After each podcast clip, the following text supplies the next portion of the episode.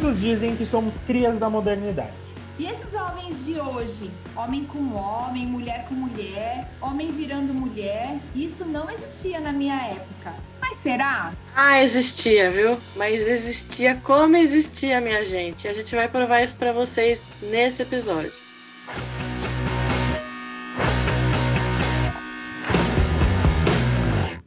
Sejam muito bem-vindos a mais um episódio do podcast Direito de Ser.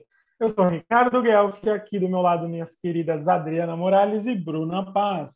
E aí, pessoas? Estamos aqui para desmentir um mito. Estamos, estamos assim, tendo que desmentir um mito todos os dias nesse país, mas hoje a gente vai desmentir um específico, que é esse de que né, a gente não, não existia. LGBT foi uma invenção de ontem, a gente nasceu ontem, a gente vai desmentir essa história, né, Dri? Olha, parafraseando nosso querido Drauzio Varela, que diz o seguinte, que a homoafetividade é uma ilha cercada de ignorância por todos os lados, então é isso mesmo. Todos os dias são dias de luta, de empoderamento, de dizer, de falar e de muito amor também. É por isso que nós estamos aqui, né? Hoje e em todos os episódios. Mas eu pergunto para vocês, queridas amigas desse podcast, desde quando nós existimos? Para começar o rolê aqui, a gente tem alguns estudos, né, que eu acho que são de, até de fácil acesso, a gente pode jogar aí no Google para falar de homossexualidade na natureza, né? A gente tem umas centenas, assim, centenas de espécies em que a homossexualidade é encontrada e que isso não é um problema para eles né? Então você tem ali macho se relacionando com macho, fêmeas com fêmeas. Inclusive, o cavalo marinho, ele é macho e ele que engravida na relação, né? Ele que tem os filhos. Então, gente, essa coisa que a gente pensa que como ser humano, que as coisas são muito quadradinhas e homem faz isso, mulher faz aquilo, na natureza não é bem assim. E sinto informar você ser humano que você faz parte da natureza. A gente esquece, né, que a gente faz parte da natureza, mas a gente faz parte sim. Só para a gente pensar aqui em termos de dados, mais de 450 espécies entre os mamíferos, 71 espécies identificadas, né? Nos primatas, os chimpanzés e o macaco bonobo, não sei se eu falei certo, e no ser humano também é diferente. Então, veja, né? Nós todos aí estamos, não é à toa que estamos todos no mesmo planeta, né? Em evolução. E a gente, a gente às vezes quer se, se diferenciar, se distanciar de tal maneira né, do reino animal, compreendendo como algo tão primitivo, né, como os animais são primitivos. E aí, quando a gente vai ver, os animais conseguem se relacionar de uma forma muito respeitosa com as suas multiplicidades né, é, singularidades também, do ponto de vista sexual. Talvez a gente tenha que aprender um pouco com eles esse início de discussão é importante a gente frisar que é, a gente tem visualmente ali essa é, é, partindo do, do judaico-cristão uma ideia criacionista, né? É, eu vinha batendo bastante papo com a Adriana na, na, construção desse podcast, onde a gente tem essa ideia de Adão e Eva, essa, esse início da família tradicional brasileira aí nesse nesse mito cristão, vamos poder chamar assim, é, aqui nesse podcast, é, quando na verdade a gente pega é, o Espiritismo, o Espiritismo que é sim cristão, mas não parte desse, desse criacionismo judaico-cristão. O cristianismo, o espiritismo, ele segue aí é, esse caminho da evolução, ele segue um caminho muito mais científico quanto a essa visão. Então, a gente é, é parte desse início, né, Adriana? É, como espíritas, né, nós vamos, nós vamos utilizar a teoria evolucionista. Então, se nós evoluímos do Australopithecus, né, em algum momento, é, para mim fica muito claro, né, a gente pensar que nós fazemos parte de uma grande cadeia evolutiva e que, enfim, né, aquilo que acontece no reino animal de alguma maneira vai refletir e reflete mesmo nas nossas existências enquanto singularidade, enquanto indivíduo, né? Eu acho que a gente pega aí, é, você fala esses dados sobre essas espécies, esses animais, é, vocês duas trouxeram, mas também acho que é importante a gente também distanciar essa questão de que não é apenas um ato sexual, né? É, é a homossexualidade, a bissexualidade, é a transexualidade, ela trata de sentimentos, ela trata de emoções, ela trata de desejos, E aí, quando a gente pega do ponto de vista reencarnatório, é uma experiência de encarnação, uma experiência na sua existência para algum desenvolvimento aí que a gente vai descobrir quando a gente terminar esse, esse rolê todo e chegar lá e revisar a encarnação. Então, eu acho que não somente a gente parte desse ponto de vista que é algo natural perante a evolução do, da cadeia dos, dos animais, de todo esse rolê científico, mas também é algo natural a partir do ponto de vista de desenvolvimento reencarnatório, e se trata de sentimentos, acho que é um pouco mais profundo quanto a essa questão, né? Nesse momento, Ricardo Guelph trazendo luz, sanidade a esse podcast, né? Ricardo Guelph ele é sério, viu, gente? Às vezes a gente brinca que ele é, é o velhinho da história aqui do rolê. Ricardo, é isso mesmo, né? Do ponto de vista científico e mais do que isso, né? Tem a ver com sentimento, tem a ver com é um outro rolê quando a gente pensa na questão humana, né? Mas fico pensando, né? Seria tão aqui, aqui de uma forma bem infantilizada, porque eu, às vezes eu sou mais infantil que dos dois, viu, gente? É, seria tão bacana, né? Se a gente pudesse viver as nossas sexualidades de uma forma respeitosa e digna, assim como os animais, né? Sem ninguém ficar, sem um ficar tomando conta da vida do outro, né, gente? Olha, assim, ia ser bom, hein? Mas enfim, né?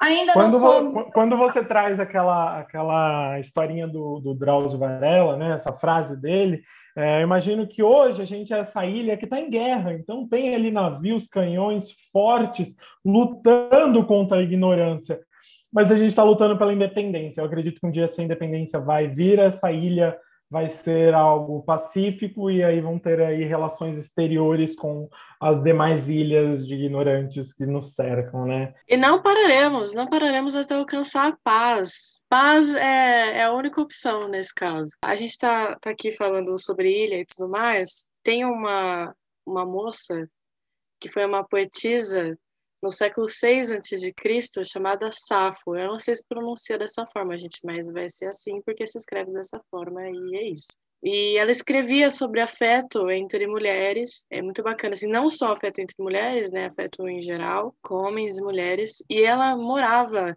na cidade de Lesbos. E se você acha que é uma coincidência, não é, porque é a partir disso que se originou o termo lésbica. Então, gente, século 6 antes de Cristo. Existia assim na sua época e existia assim toda a época das suas encarnações anteriores, não só nessa. Exatamente, né? Todo esse rolê de, de tipificar, de dar nome, enfim, né? E, enfim, de estigmatizar, de patologizar, ele vem com o advento aí do cristianismo e as suas leituras e releituras, né? Que vão reafirmando isso até os tempos de hoje. Hoje, que bom que a gente consegue discutir com um pouco mais de liberdade, mas sem sombra de dúvida, se a gente der um Google aí, se a gente buscar na história da humanidade, as expressões da sexualidade humana e dos afetos humanos aconteciam de uma forma muito tranquila, muito simples, sem a necessidade de dar nome, porque não era uma uma esquisitice, não era uma patologia, não era nada que agredia o outro semelhante, muito pelo contrário,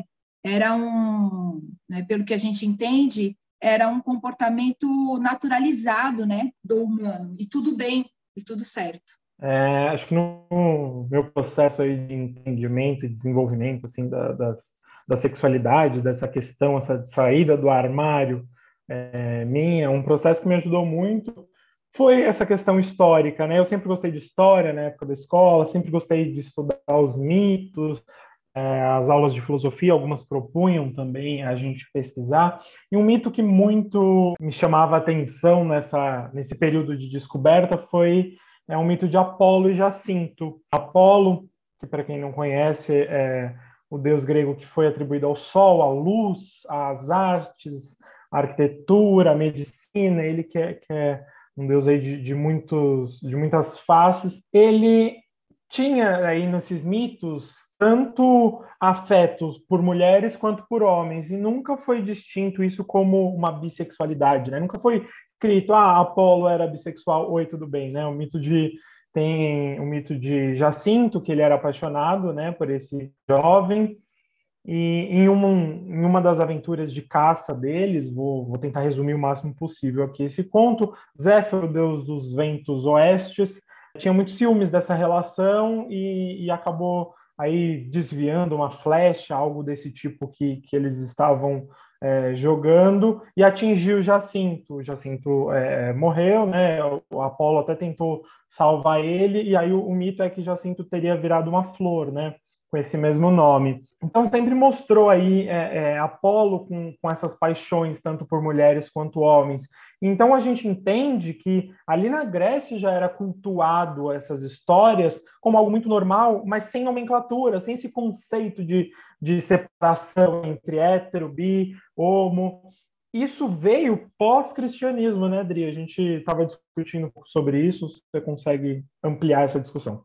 É, a gente sai de uma ideia bastante natural, né, e de alguma maneira até romântica, né, quando o Ricardo ficou falando aí foi falando, foi descrevendo. É tão gostoso, né? Eu não sei você que está nos ouvindo, eu adoro mitologia, independente das questões hétero ou não, acho que é muito bacana a gente dar uma olhada lá, porque tem muita coisa lá que a gente acaba reproduzindo na nossa sociedade, na contemporaneidade, né? É, às vezes de forma explícita, às vezes de forma subliminar, enfim, é, é, enfim, né? Acho muito interessante. E aí pensando, né? Quando é que a coisa começa a complicar? E parece que é quando a religião entra no rolê, né? É, e aí o que, que acontece? Na Bíblia a gente tem uma, uma menção né, de heterossexualidade universal que advém da, da Gênesis, né, uma leitura da Gênesis. Aqui eu quero deixar claro que eu não sou uma profunda conhecedora né, da Bíblia, mas a gente faz uma, uma releitura aqui, a partir do ponto de vista espírita também, né?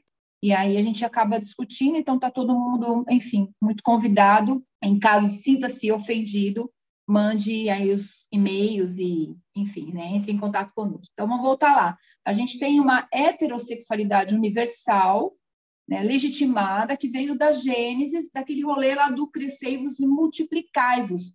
Essa ideia, ela está muito ligada, na verdade, ela foi instituída a partir da, do povo de Israel que estava cativo na Babilônia. Esse povo era um povo minoritário, né? Então, a ideia que era um, era um povo minoritário, era um povo que precisava sobreviver.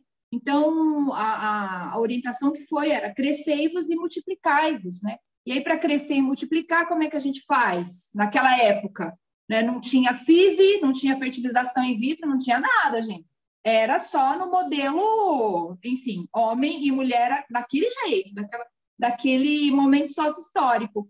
Então, a partir daí, dessa orientação, esse tipo de valor foi agregado para todas as é, civilizações, enfim, para todas as comunidades que seguiam o cristianismo.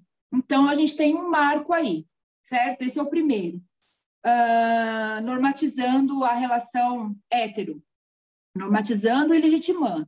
E aí depois a gente tem um outro fator agregado, né, que é o pecado de Sodoma, Sodoma e Gomorra. Então, enfim, né, esse pecado construído, né, é, na verdade ele é reforçado a partir dessa ideia do crescei-vos e multiplicai-vos, aí a gente tem algo que é está legitimando a demonização de um outro tipo de relação. Então, percebam que até, um, até o momento sócio-histórico, até, até o final do século XVIII, a gente tem a, a construção do cristianismo como algo, sim, como um reforçador que vai estigmatizar toda essa ideia que antes na Grécia antiga era possível, né, e bonito e romântico, como disse o Ricardo, né, e Bruno e tudo mais.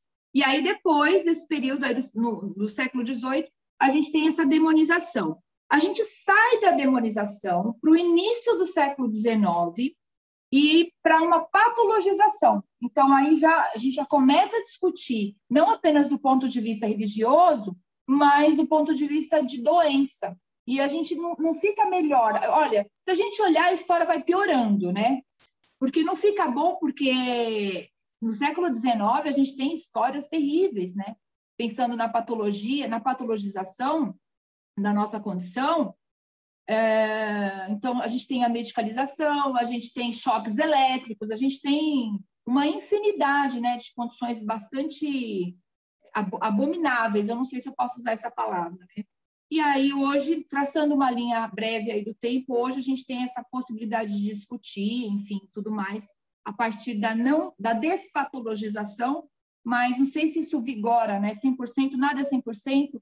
É, eu acho que é uma construção ainda, né? Para que as coisas tenham, atinjam um, um patamar de respeito, enfim, né? E a gente chega no Brasil colonizado. Caso você não tenha acesso, não teve acesso à história, à história do lado dos perdedores, é, o Brasil foi fundado em cima de, de, cor, de corpo, sangue, morte, genocídio de, de populações originárias, né, e populações africanas também, que vieram para cá com a escravidão. E parte disso foi o índio Tibira, que é o primeiro caso assim registrado de, de violência contra pessoas LGBTs. Algumas cartas ali entre, entre os portugueses, eles descreviam ele como se fosse uma pessoa, o que a gente entenderia como não binária hoje. Ele tinha traços femininos, ele tinha é, algumas condutas ligadas ao feminino, mas era um homem, né, na visão deles. E o índio Tibira foi, assim, brutalmente assassinado. Eu não vou descrever aqui o assassinato, gente, porque não, é sem condições de, de, descrever isso, não, não cabe a gente. Mas vocês, eu vou deixar o link na descrição para quem quiser conhecer um pouco mais a história. O assassinato dele, a morte dele foi para servir de exemplo, entre aspas, tá, gente, aqui. Foi para servir de exemplo para as outras pessoas, para que não deixasse essa coisa horrenda que é a homossexualidade ou a transexualidade, qualquer coisa que ele fosse ali, contagiar os outros, né? Então, é uma, é uma história bastante complicada e que a gente vê que, que já vem de um histórico de violência que é justamente a fundação do nosso país, né? Desde 1614 para hoje, se a gente traçar um, uma linha do tempo, nós vamos encontrar ainda situações que ainda, enfim, crimes bastante parecidos como o que foi cometido no Brasil colonial. Então, serve de exemplo para que a gente não repita.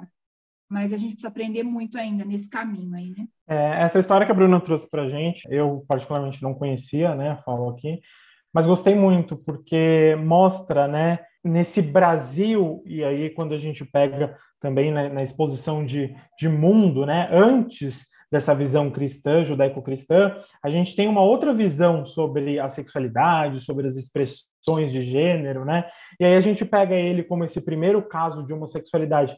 Ele, na cultura dele, era só um índio, né? Era só um índio que tinha essa, essa feminilidade, como até a matéria descreve, Infelizmente, a gente mostra também esse Brasil que é construído a partir dessa visão judaico-cristã, mas principalmente dessa política europeia, né? É, é, é uma política muito dura, muito difícil. E a Bruna fala, né? É, a história verdadeira do Brasil me lembrou rapidamente, de pronto, o enredo da Mangueira de 2019. Eu vou ter que citar aqui para vocês, né? Acho que para quem ainda não conhece, pegar a letra desse enredo, se gostar ou não, assistir um pouco, porque durante a narração assim do desfile você escuta um pouquinho mais. O, o título do enredo História para ninar gente grande.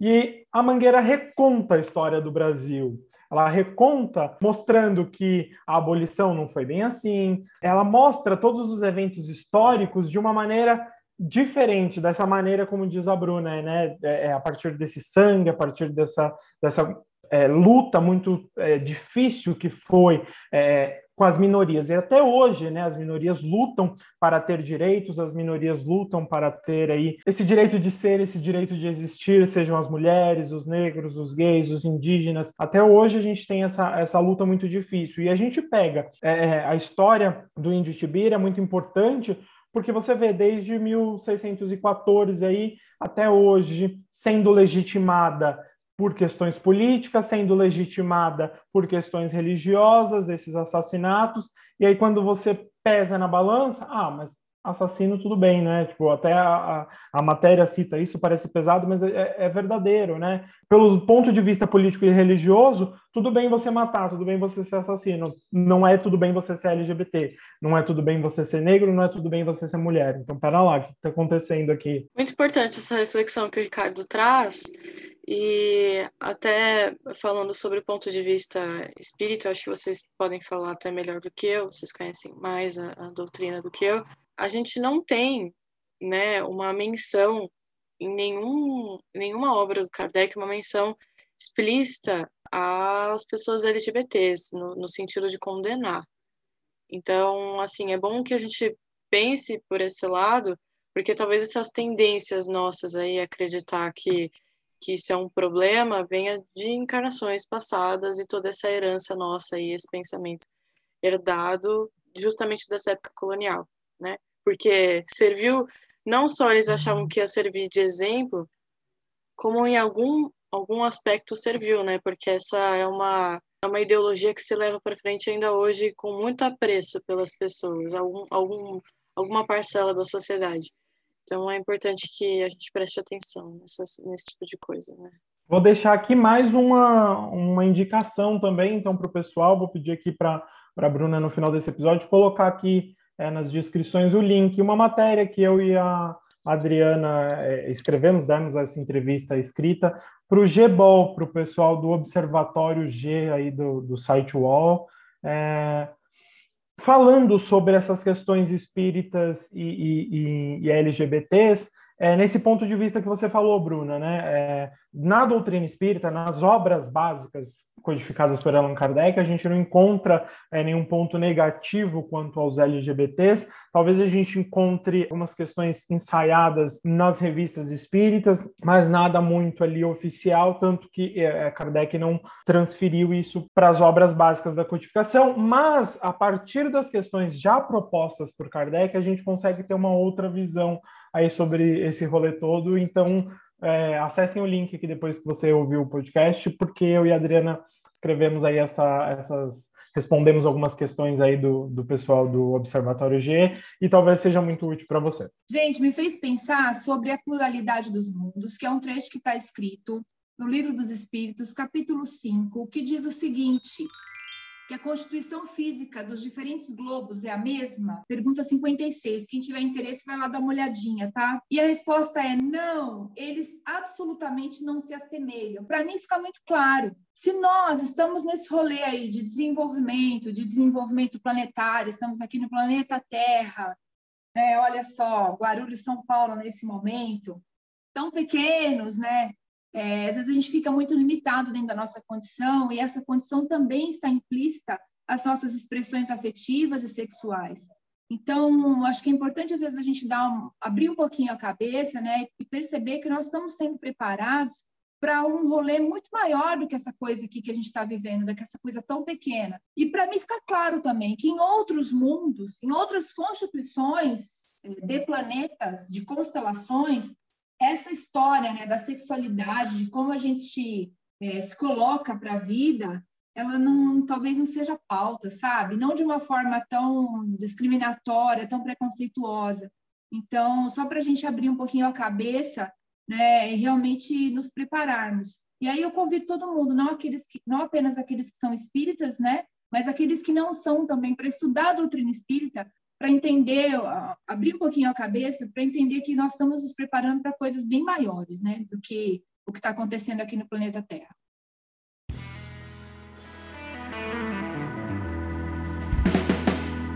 E chegamos no século XIX. Na verdade, isso é no século XX. E era a época, assim, era a era do do super avanço tecnológico, as pessoas estavam olhando ali para o futuro, para frente, a liberdade, né, uma liberdade maior é, sexual para algum grupo de mulheres, né, que era muito específico na época, sempre bom deixar isso claro. Mas mulheres já, já mais ou menos nessa época, já tinham direito ao voto em alguns lugares, etc, etc. Então a gente estava assim, achando que a gente estava num mundo maravilhoso. Só que para as pessoas LGBTs, a gente continua, continuava nos guetos, né, galera? Na ditadura, né? A gente passam anos, passam décadas, passam séculos e a gente continua sendo subversivo. E muito dessa, dessa nossa resistência durante essa época vinha das artes, que é justamente o que era o cabaré nos anos 20 também, da, da dança, da arte, da cantoria e tudo mais. E durante a ditadura, aqui no Brasil, ali na década, entre a década de 60 e 80, a gente tinha algumas publicações de jornais voltadas para o público LGBT. Uh, ah, os nomes são maravilhosos. Tem o Xana com Xana, que era um específico para mulheres lésbicas. E tem um que é um pouco mais fácil de achar, que ele é um pouco mais famoso, que ele é voltado para homens gays, que chamava Snooby. São duas publicações ali que foram censuradas, obviamente, mas eu acho muito bacana que a gente tivesse, assim, ali nessa década já, essa resistência explícita, que era falar sobre questões LGBTs, é, dentro de publicações de jornais que eram distribui distribuídas ali em bares e coisas do gênero. Isso, isso a nossa resistência está sempre aí, né? No gueto, mas está sempre aí. Então eu quero deixar mais uma indicação de, de filme aí para assistir, que é um documentário sobre os Dizzy Croquettes, que era um grupo de teatro. Eles eram completamente andrógenos, assim, né, e tal. Tinha umas performances de drag queen ali. Eles foram duramente reprimidos pela ditadura militar, mas eles acabaram tendo um, um apoio ali até da, da senhora Liza Minnelli, que é uma super atriz da, da Broadway e tudo mais, e eles continuaram um show fora do Brasil, tiveram a, a sorte de que isso acontecesse. E também, mais ou menos nessa época, em 69, teve o famoso Stonewall, que eu já comentei aqui algumas vezes, inclusive no nosso primeiro episódio da primeira temporada. Você pode ir lá para entender melhor o que é o Stonewall.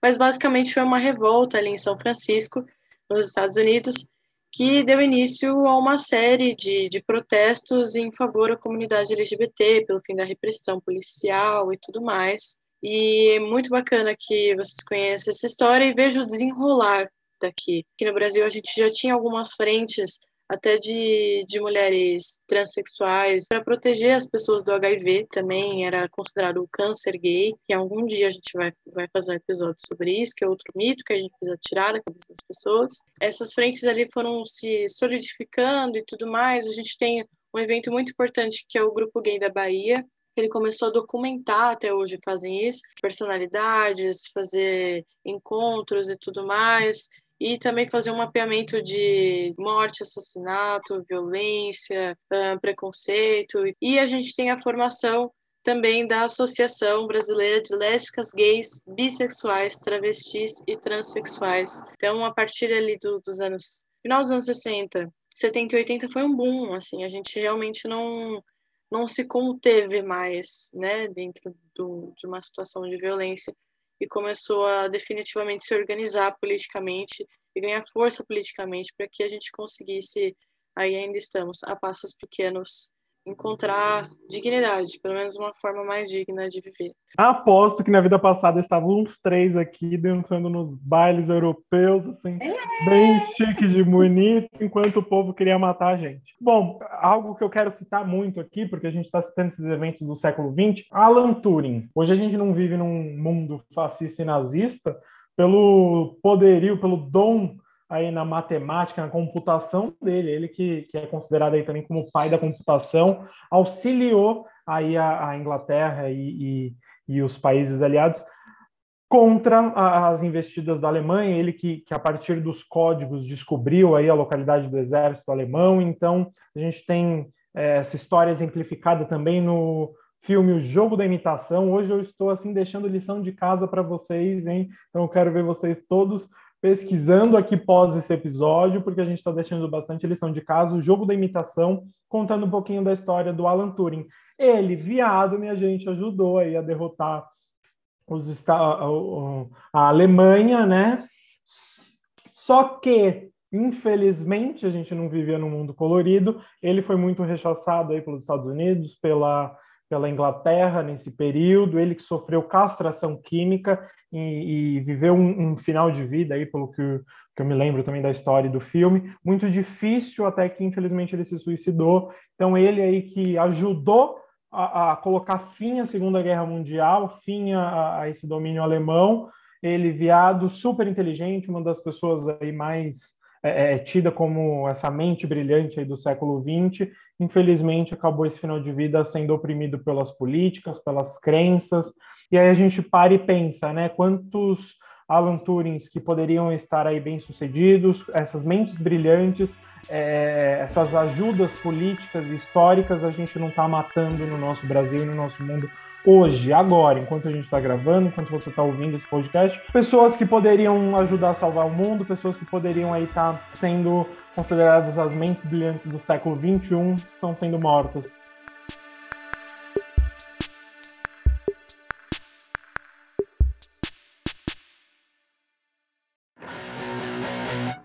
Crises existenciais, dúvidas, sugestões de tema, estamos esperando você conversar aqui com a gente.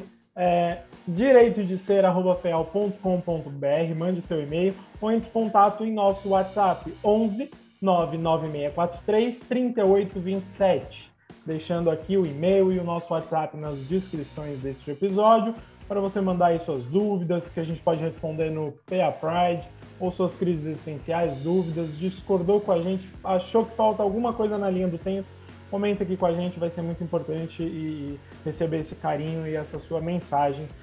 Como disse a Adriana, compartilhe esse, esse episódio, compartilhe nos stories do seu Instagram, compartilhe no WhatsApp, nos grupos, compartilhe, compartilhe, compartilhe. Gratidão a todos que chegaram até esse esse momento do nosso episódio, que acompanharam aqui com a gente essa linha histórica aqui, mostrando que existimos e vamos continuar existindo porque temos esse direito de ser. Gratidão, Bruna, gratidão, Adriana, e até o próximo episódio.